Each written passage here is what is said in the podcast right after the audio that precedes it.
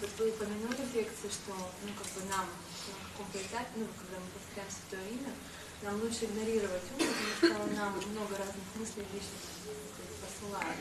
И по сути, как бы ум нам даже не нужен вот в этой практике. В Бхагавадгите там говорится, что тот, кто не контролирует ум, для того он как бы злейший враг, а тот, кто контролирует, он для того друг. То есть я правильно понимаю, что по сути дела, как бы нам ум не нужен вот, а, ну так если грубо сказать, да, процесс ну, до момента, пока ну, он не становится нашим другом. Мне нужно, мне нужна хорошая мебель. Мне не нужны молоток и гвозди. Что я с ним буду делать? Мне мебель нужна. Но я беру молоток и гвозди и ножовку. А они нужны, на самом деле нужен шкаф. Также здесь мне нужен Кришна. Я для этого могу взять ум. В этом смысле, да. В другом случае он мне не нужен. Он мне не нужен. Сам по себе молоток и гвозди со мной никак не связаны. Но как инструмент я могу им воспользоваться. Если же вы думаете, о, молоток, он ценнее шкафа, может быть, важнее –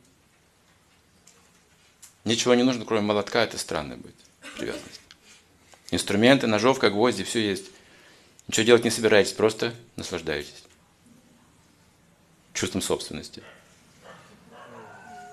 А это относится и к деньгам, к чему угодно. Они не нужны человеку. Мы не едим деньги. Мы ими не дышим. Мы ими думаем.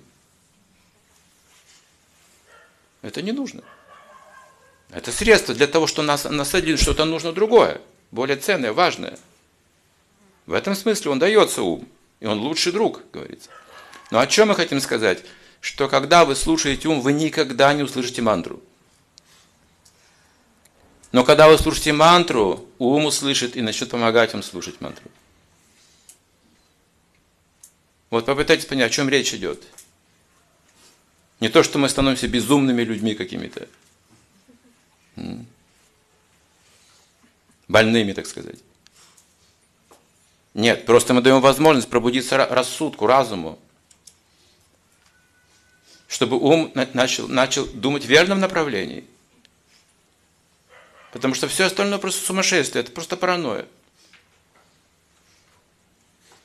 Вы можете представить, люди сейчас всю свою жизнь, до глубокой старости, думают о своей личной жизни. Больше ни о чем. Больше ни о чем.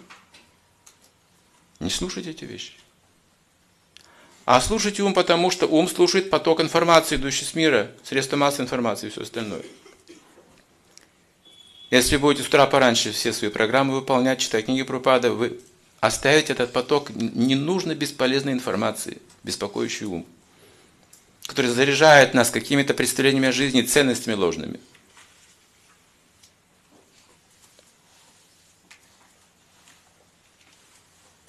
Выйти замуж 200 лет назад или выйти замуж сегодня – это разные представления, вас уверяю. В уме разные, а по сути нет.